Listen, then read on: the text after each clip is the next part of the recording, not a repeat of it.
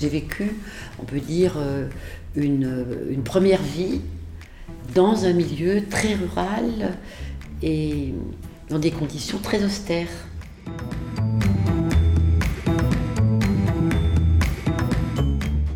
J'ai jamais eu un plan de carrière. La carrière, si carrière il y a, euh, elle est venue euh, par-dessus le marché.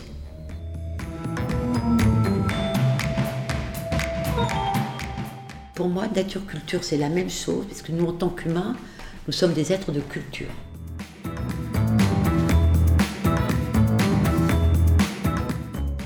Et qu'on ne peut pas faire, euh, je ne vois rien, j'entends rien, je dis rien.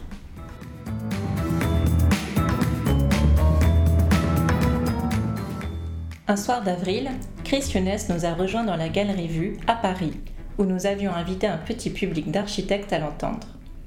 Tous étaient curieux de découvrir le parcours de cette philosophe qui force les architectes à se regarder, ressentir et repenser jusqu'à la géométrie des espaces qu'ils conçoivent. En nous livrant le portrait de la maison familiale, isolée de la ville et habitée de nature, elle nous a fait rêver à la découverte de son enfance.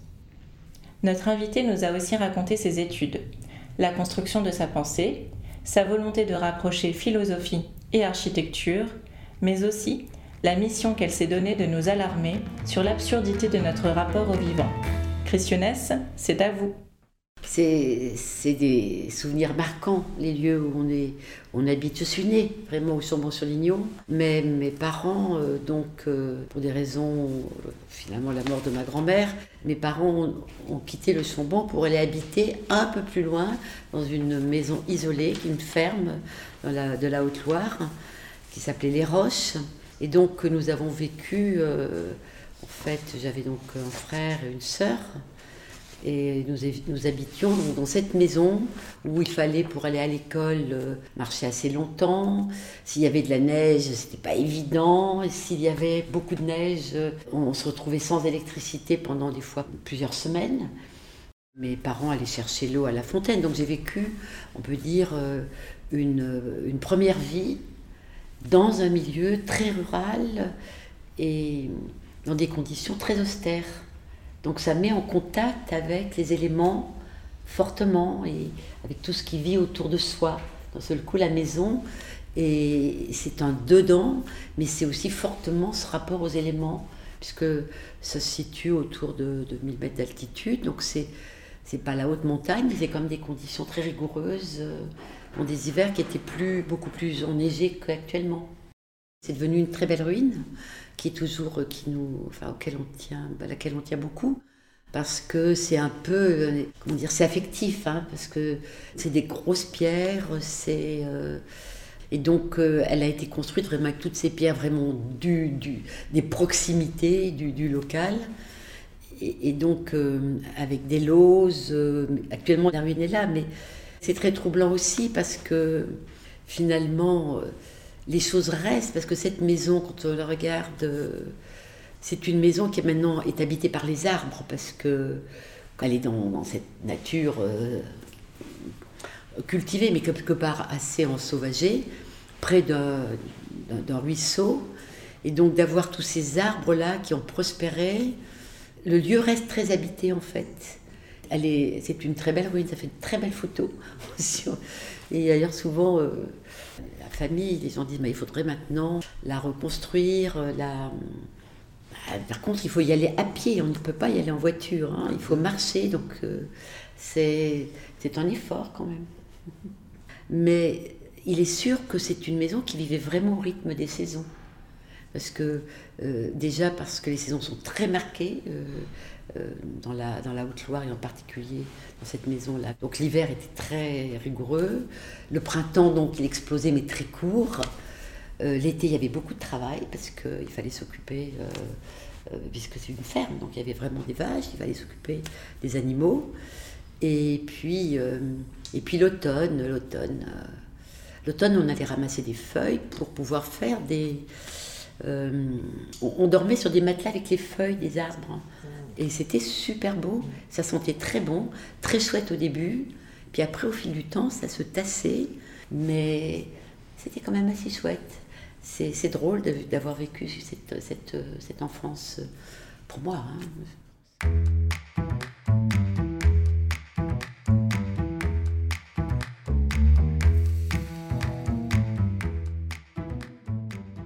J'aimais les livres, mais on en avait vraiment très peu. Ensuite, mes parents, surtout ma mère, était extrêmement pieuse. On est d'une famille de protestants.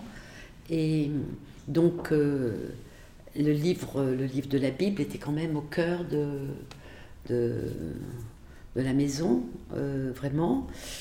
Et donc, il m'est arrivé de lire pas mal la Bible parce qu'il me manquait peut-être d'autres livres que j'aurais bien aimé lire aussi. Donc, non, j'avais les livres, mais j'avais surtout, je pense, je pense, c'est vrai, le contact de, de ce que c'est qu'habiter euh, comme ça, en famille, un peu isolé euh, des autres. Mais sa force de caractère aussi, parce que quand on habite, euh, quand on habite comme ça, on habite loin du village, on, sent la, la difficulté de gagner sa vie aussi, ça on l'éprouve tout ça. Donc il y a plein d'anecdotes très heureuses, mais il y a quand même cette euh, rudesse associée à, une, un état d'esprit, je dirais, à une, à culture, euh, une religion austère, enfin, où, l'enjeu c'est quand même l'esprit plus que, plus que la, la jouissance du corps. Mais, mais j'entendais ma mère tout le temps en train de, lire des textes, de, euh, la, Bible était très présente, oui, de faire des prières, etc. Mais c'est une religion très, euh, très, euh, comment dire, un peu secrète, la, religion protestante. Elle ne, c'est pas une religion qui se, qui, qui s'expose beaucoup. Ça, c'est en intériorité que les choses se passent. C'est en intériorité. Mais je dis toujours à mes enfants, qu'ils ont eu beaucoup de chance. Euh, ils, ont pas, ils connaissent cette maison que comme une ruine, mais qu'ils ont beaucoup de chance d'avoir rencontré euh, mes, mes, parents euh, qui appartiennent un peu à un autre qui appartenaient à un autre monde, avec d'autres gestes et une comment dire le sens de ce que c'est donner sa parole. Et ça, c'est quand même une chance parce que c'est pas forcément le cas dans une société urbanisée.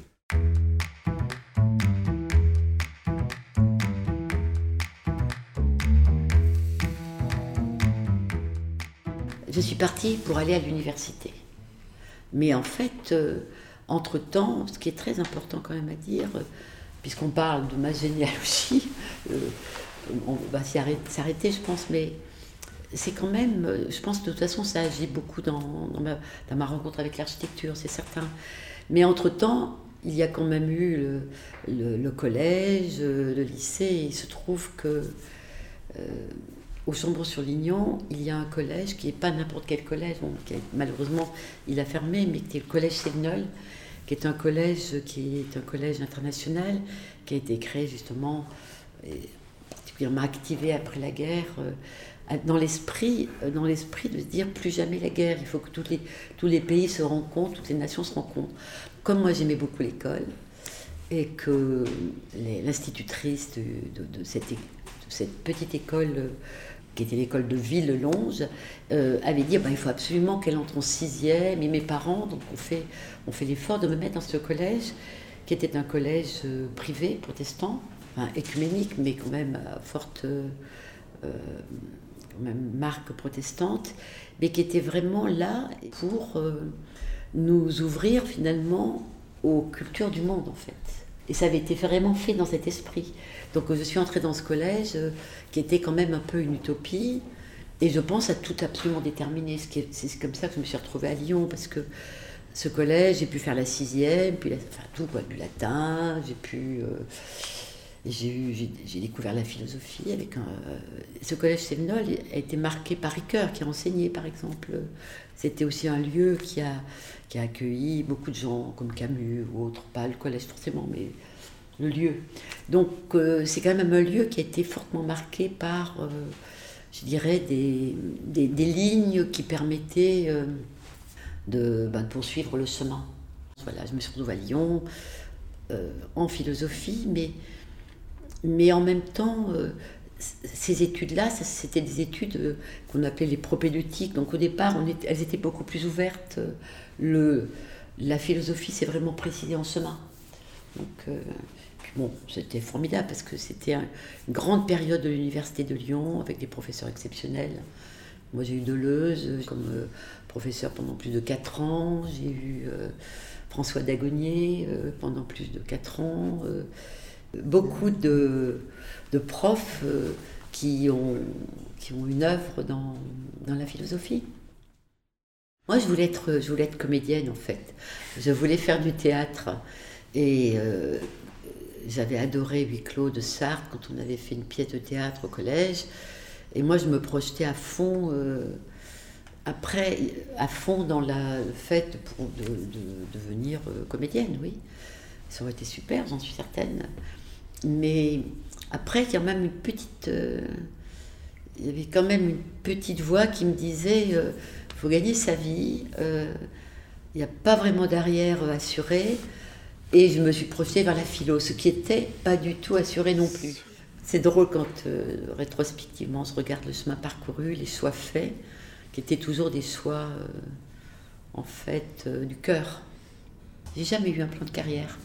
La carrière, si carrière il y a, elle est venue euh, par-dessus le marché.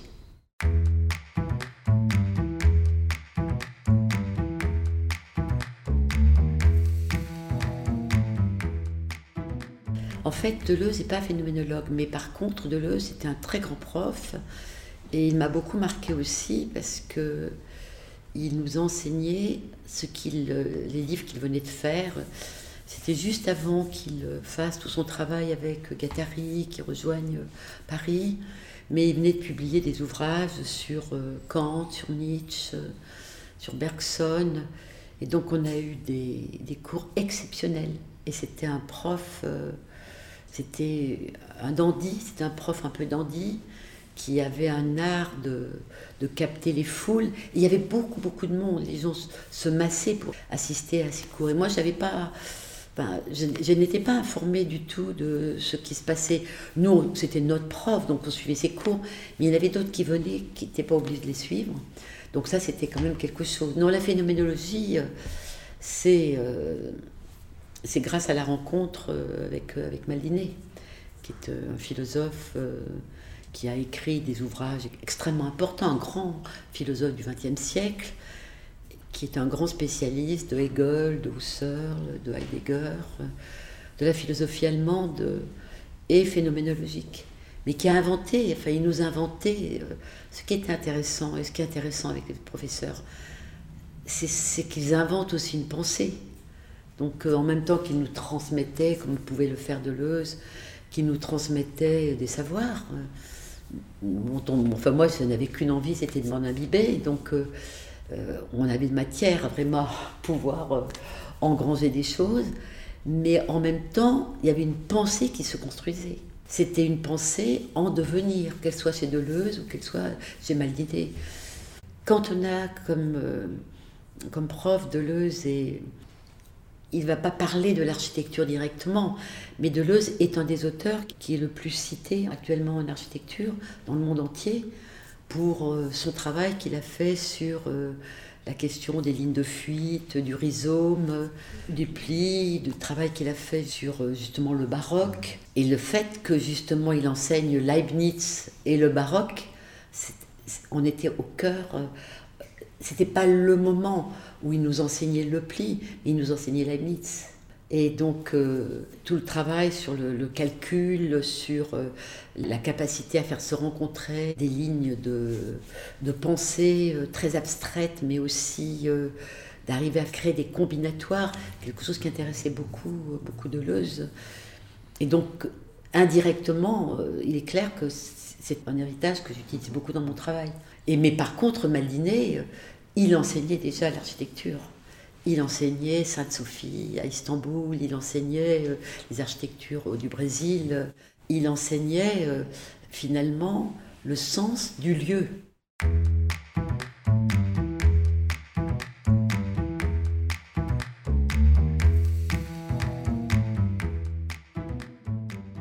Après, bon, c'est je rencontre l'homme de ma vie, libanais, Antoine. Et il me dit, on va vivre à Beyrouth. Je dis, bah, c'est génial, Beyrouth, c'est la capitale du Moyen-Orient. J'ai décidé que bah, je, je, ferais, je, partais, je partais, je changeais de, continent, je partais vivre au Moyen-Orient. Et je pensais y, habiter définitivement et enseigner la philosophie. D'ailleurs, j'ai commencé à, rencontrer des jésuites qui étaient intéressés sur euh, mon enseignement sur Hegel ça. Je démarrais, hein. j'étais une jeune, euh, jeune prof, quoi. Et bon, après, les événements euh, en ont décidé autrement. Et je me suis retrouvée à, à, Clermont, à Clermont-Ferrand. On a quitté Beyrouth et on est venu à Clermont parce que euh, mon mari, était, qui est un biochimiste, a été nommé pour enseigner prof. Ils, avaient besoin d'un biochimiste à Clermont, il a dit je viens. Euh. Et c'est là qu'a commencé l'aventure avec l'architecture.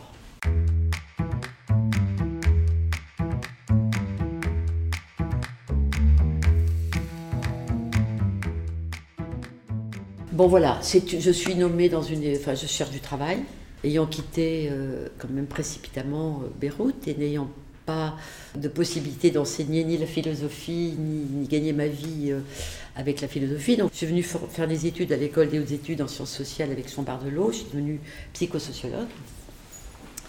Et j'ai été embauchée dans une école d'ingénieurs au CUST pour enseigner le, le management, les ressources humaines. voilà. Et donc j'ai commencé euh, à gagner ma vie euh, comme ça, en travaillant pour la chambre de commerce. Euh, bon, c'était très très intéressant, mais j'ai senti que, que comme on m'invite, parce que j'étais prof dans une autre école d'enseignement supérieur, dans un jury d'architecture à l'école d'architecture de Clermont, je me suis dit, mais c'est génial, ce qu'ils font en architecture, c'est formidable. C'est vraiment les questions qui m'intéressent. Et donc, des collègues m'ont dit mais pourquoi tu démissionnerais pas de l'université? Pourquoi tu viendrais pas enseigner avec nous? Je dis c'est quand même difficile d'avoir un poste à l'université, on démissionne pas comme ça. Donc moi j'ai obsédé par l'idée de gagner ma vie. Je l'ai eu depuis que je suis toute petite et je l'ai encore aujourd'hui. Je n'ai pas perdu cette idée qu'il faut gagner sa vie. Et donc euh, euh, la formule est horrible, gagner sa vie, mais quand même c'est comme ça que je l'éprouve. Et voilà. Et donc, j'ai la chance d'être invitée à un jury euh, d'architecture, d'entendre des architectes parler du projet, de trouver que c'était très mystérieux cet examen autour du projet. Et ça y est, j'étais euh, ensorcelée. Et donc j'ai démissionné de l'université, j'ai passé des concours euh, nationaux, parce que c'était des concours nationaux pour être enseignant dans les écoles d'architecture.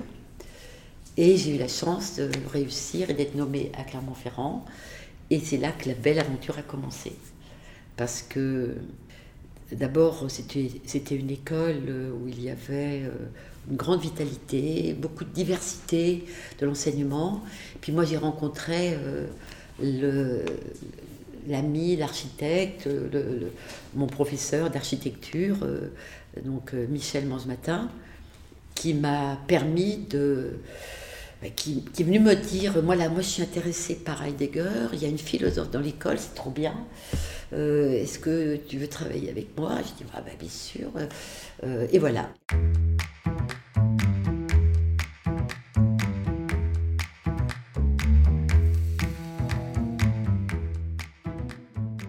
J'enseignais la psychologie sociale au départ. Mais en fait, moi, je n'en fais toujours qu'à ma tête. Et je pense que ce qu'on chance dans les écoles d'architecture, c'est que je pouvais enseigner la psychologie sociale version euh, instrumentation ou version. Pour moi, ça m'intéressait euh, de faire réfléchir les étudiants à ce que c'est qu'habiter, par exemple. Qu'est-ce que c'est le rapport du corps et de l'espace? J'ai créé un, cours qui s'appelait Le corps et l'espace. Donc, euh, moi, je pense que c'était un bon cours. Hein, je ne le referai plus maintenant. Il était très fatigant. Parce que je les faisais voyager. C'est Comment est-ce qu'on peut rencontrer le corps et l'espace en tant que phénoménologue, en tant que psychanalyste, en tant que structuraliste en tant Donc du coup, les étudiants voyaient les écoles de pensée, ils voyaient qu'en fait, euh, le propre de, de l'être humain, c'est de penser par lui-même. Donc c'est bien de rencontrer d'autres qui vous parlent, mais surtout c'est vous amener à penser.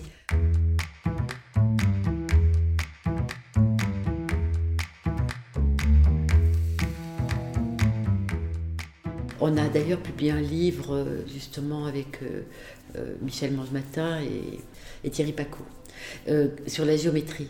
Mais géométrie, mesure du monde. Géométrie, mesure du monde, c'est intéressant parce que c'est la géométrie à partir aussi de l'expérience corporelle. Et c'est beaucoup la géométrie existentielle. Et donc, c'est un peu dans quelle mesure l'architecture, elle fait se rencontrer une géométrie savante, qui est une géométrie euh, euh, qui va travailler avec les formes, avec, euh, aussi avec des calculs, mais qui va, qui va amener à travailler sur des surfaces, des volumes, de, la longueur, de la largeur. Mais, mais nous, avec ce qu'on a... Vraiment, je pense qu'on a inventé quelque chose mais qui est trop difficile. Et, je suis une très mauvaise communicante pour faire savoir. Transmettre, non pas peut-être pour dire ce qu'il y a à dire, mais euh, on a inventé avec Michel Mont ce matin de quitter les trois dimensions d'une géométrie sommaire, qui serait la longueur, la largeur, la hauteur, qui nous permet de calculer des surfaces, des volumes, et finalement la perspective, mais de travailler sur la géométrie existentielle, qui va travailler sur l'expérience du corps, et donc par exemple la frontalité, la verticalité, l'horizontalité, et même on a osé le terme de profondité, qui renvoie un petit peu à l'oblique quelque part euh, de, Parent et de Virilio. Cette idée que euh, justement c'est l'expérience de la mesure qui est importante. Il n'y aura pas vraiment une norme non plus a priori, parce que suivant nos propres histoires, suivant notre propre culture et, certainement aussi nos propres évolutions, euh, on va pouvoir peut-être apprécier à certains moments d'être dans un espace qui va justement être assez bas parce que ça va nous donner une certaine justement protection, peut-être intimité, une sorte d'enveloppement qu'on peut vouloir, euh, qu'on peut éprouver comme agréable. Et, et peut-être qu'à d'autres moments de l'existence, on va éprouver à quel point on a, à, quel, à certains moments de sa propre histoire de vie, même dans une journée ou dans une année, euh, on, aspire à la lumière et on aspire euh, au contraire euh, au sentiment d'horizon. Donc la géométrie existentielle, c'est vraiment l'épreuve, l'épreuve des dimensions qui sont les dimensions vraiment du corps, du corps vivant. Aujourd'hui, euh, je pense que les courants phénoménologiques, comme les courants pragmatiques, qui sont plutôt anglo-saxons, avec euh, par exemple John Dewey, qui est quelqu'un qui marque beaucoup les étudiants euh, aujourd'hui et qui est un auteur très important, ils ont en commun l'expérience. L'expérience donc du déplacement, l'expérience des choses. Et c'est vrai que l'horizontalité Maliné va dire que quand on va se coucher, et peut-être la terre sur laquelle on sera couché un jour, vous voyez, ça nous parle très fort parce que d'un seul coup, euh, cela nous renvoie à des dimensions euh, de rapport entre la vie et la mort. C'est pas simplement une mesure comme ça. C'est pour ça que l'architecture, elle est très très sérieuse, quoi. Elle nous parle vraiment de la vie à la fin.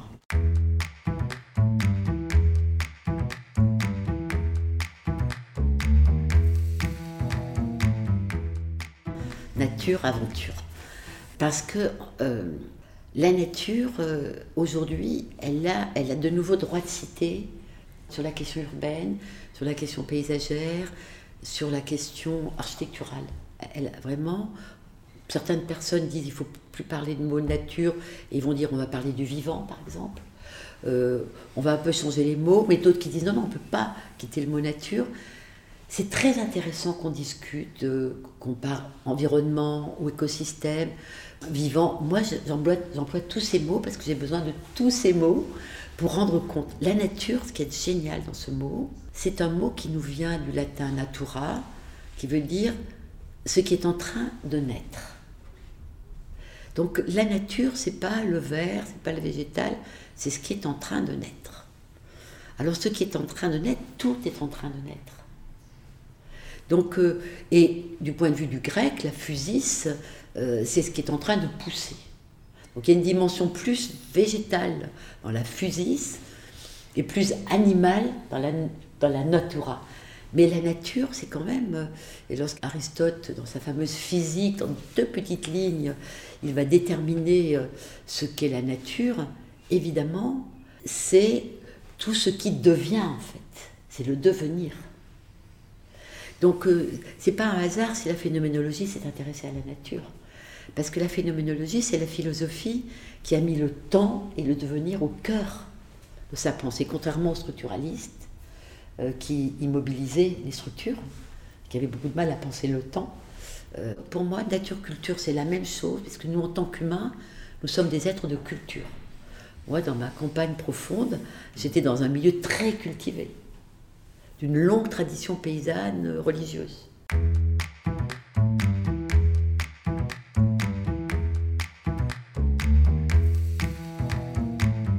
Pour moi, ce qui est incroyable, c'est de voir à quel point aujourd'hui, avec euh, la crise, euh, enfin, c'est pas la crise, le, monde dans lequel nous sommes, qui est un, monde euh, où la question des conditions d'habitabilité de la Terre sont en jeu où la vulnérabilité de tout ce qui vit est, euh, est à l'ordre du jour, on pourrait dire, et dont on a tous conscience hein, en termes de pollution, en termes d'urgence climatique, etc. De voir à quel point on est en train de retrouver, de rechercher un langage qui serait plus approprié avec la nature. Parce qu'en fait, et de quitter une certaine modernité qui a abusé des, euh, des, ressources naturelles, qui a, qui a détruit les sols, qui a surpollué, qui a fabriqué beaucoup d'inégalités entre les humains aussi, euh, qui maltraite les animaux, etc. etc. Donc je pense qu'on quitte ce monde-là, on est tout à fait dedans, mais la bifurcation qui s'impose, elle se fait avec un autre rapport à la nature. Alors il y a des, beaucoup d'appellations. Hein. Quand on regarde les solutions basées sur la nature, souvent c'est dit en anglais, euh, nature-based solutions, Ou bien alors ça va être de dire euh, comment est-ce que euh, tout ce qui tourne autour du biomimétisme, qui a une grande, grande importance. Moi, beaucoup de mes étudiants s'intéressent beaucoup à cette question-là et, et à juste titre. Et on voit toute une architecture contemporaine qui essaie de nouveau de comprendre comment est-ce que la plante, euh, la plante du désert, euh, elle arrive quand même à capter de l'eau et quelle forme elle prend. D'un seul coup, on est en train de regarder comment on s'adapte aux conditions de nature. Et pas simplement comment on va dominer, maîtriser, imposer à la nature sa loi, qui est une petite loi absolument absurde, comme quand on faisait à des herbivores, on donnait à, manger de l'alimentation carnée. C'est-à-dire que des aberrations euh, d'une arrogance humaine, nous les avons traversées, nous y sommes encore, nous les éprouvons, nous le voyons autour de nous, mais il y a un, seuil. Et je pense que ce seuil, c'est une bifurcation, c'est-à-dire qu'on prend un autre chemin J'espère qu'on va arriver à le prendre. On sera nombreux à le prendre, on sera nombreux à y parvenir. Des raisons pour lesquelles je suis d'accord quand on me propose de partager euh, des réflexions, des conversations. Parce que je pense que c'est une responsabilité extrême et qu'on ne peut pas faire euh, je ne vois rien, j'entends rien, je dis rien. Merci d'avoir pris le temps d'écouter ce podcast. Si ça vous a plu et si vous souhaitez découvrir les podcasts à venir, suivez-nous sur les réseaux sociaux d'Advent.